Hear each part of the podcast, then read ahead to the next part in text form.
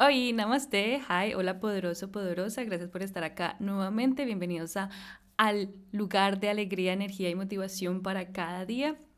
Bueno, estoy haciendo acá, para los que me están escuchando en Spotify, también estoy grabando un video en YouTube al mismo tiempo, así fue que quise comenzar Cata Wanderlos con video podcast y luego lo fui cambiando, pero pues esta semana dijo, ¿sabes qué?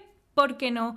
Eh, vamos a volver eh, no todos, eso sí, no todos voy a hacer así, eh, pero algunos de los episodios voy a retomar a hacer el video podcast.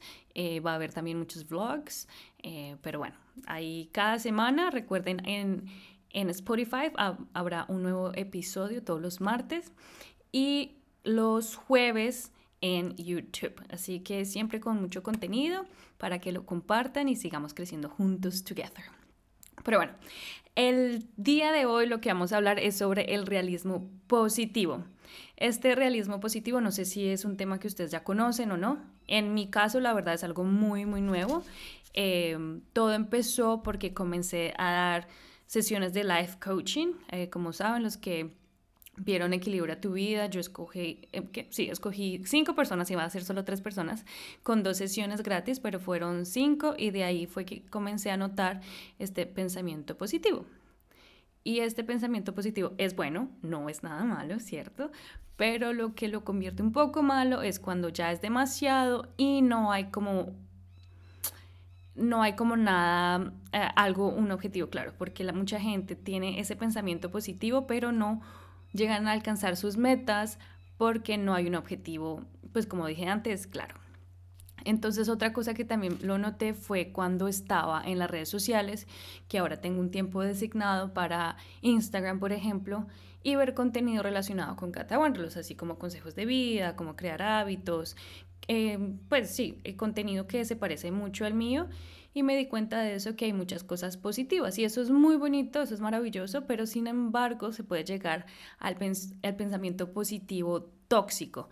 No sé si ustedes han visto un hashtag que dice como positivismo tóxico o no positivismo tóxico en inglés, creo que sí, como eh, non-toxic positivity, eh, para que lo chequen, pues para que se den cuenta que también está por ahí eh, y no caigan en ese lado del pensamiento tóxico.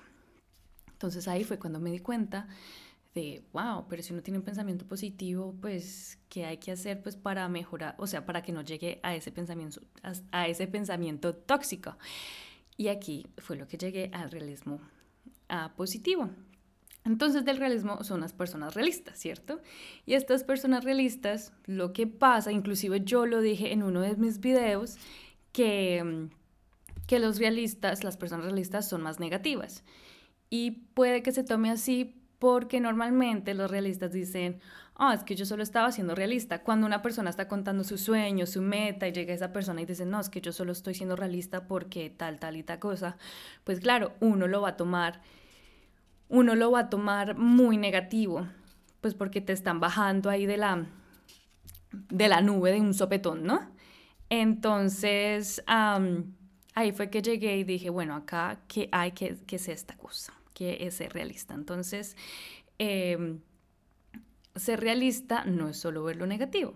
Cuando uno es realista, esto le ayuda a uno a analizar todas las cosas, lo positivo, lo negativo, lo neutral, sin idealizar las cosas y esto ayuda a, esto ayuda a, esto permite a em, fijar sus objetivos más eh, concisos, específicos y con soluciones viables. Eso es, busca problemas, con perdón, busca soluciones a problemas.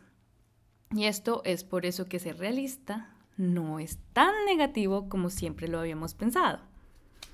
Aquí eh, mostrando mis notitas. Em, entonces, ¿Qué es lo bonito de estos, estas dos combinaciones? Como dije, ser realista, pues analiza lo bueno, lo negativo, lo neutral. Y ser positivo nos permite enfrentar las situaciones negativas y desagradables con, más eh, resiliencia, y pues con más, con más positivismo, ¿no? Porque el, pues, el pensamiento positivo nos ayuda a eso. Entonces, ver las cosas negras de color rosa entonces, si lo juntamos con el realismo, ahí esto nos va a ayudar a soñar en grande y ser realistas con nuestros objetivos. Por ejemplo, decimos queremos viajar. Entonces queremos viajar por todo el mundo, listo, se puede, ¿verdad? Pero entonces, ¿qué hay que hacer para eso? Porque hay gente es que no, yo no puedo hacer esto, es que yo no alcanzo, es que no me quedo, ¿vale? ¿Qué vamos a hacer? Vamos a poner muchas opciones para cómo puedes llegar a, hacer, eh, llegar al objetivo y luego vas a poner tus objetivos. Bueno, esa cosa que es súper común, el SMART, eh, los objetivos SMART, pero para que no se compliquen, realmente simplemente hay que ser objetivos que ustedes saben que pueden hacer en este momento con los recursos que tienen ahora, con el tiempo que tienen en estos momentos para alcanzar esa meta. Y esto es lo del realismo positivo. Eh, me pareció algo espectacular porque yo lo llamé, por ejemplo, la pareja perfecta, porque es, es indispensable el uno del otro. Ser realista no es ser negativo y eso ya me queda súper claro. Ser realista nos ayuda a tener los pies en la tierra y con los pensamientos positivos nos ayuda a tener allá la cabeza en alto y los sueños en alto y nos ayuda a soñar en grande, porque sé que todos lo podemos lograr y es por eso que siempre digo que todos podemos lograr lo que nos proponemos. Y así que chicos, espero que les haya gustado. Eh, me comentan a ver si piensan que si es una pareja perfecta o no creen esto. Eh, si han escuchado el pensamiento tóxico, positivo tóxico o no. Y nada, chicos, espero que estén muy bien. Recuerden suscribirse y seguirme también en el podcast para seguir creciendo juntos together y compártalo con sus amigos queridos. Espero que estén muy bien y nos vemos a la próxima. Chao.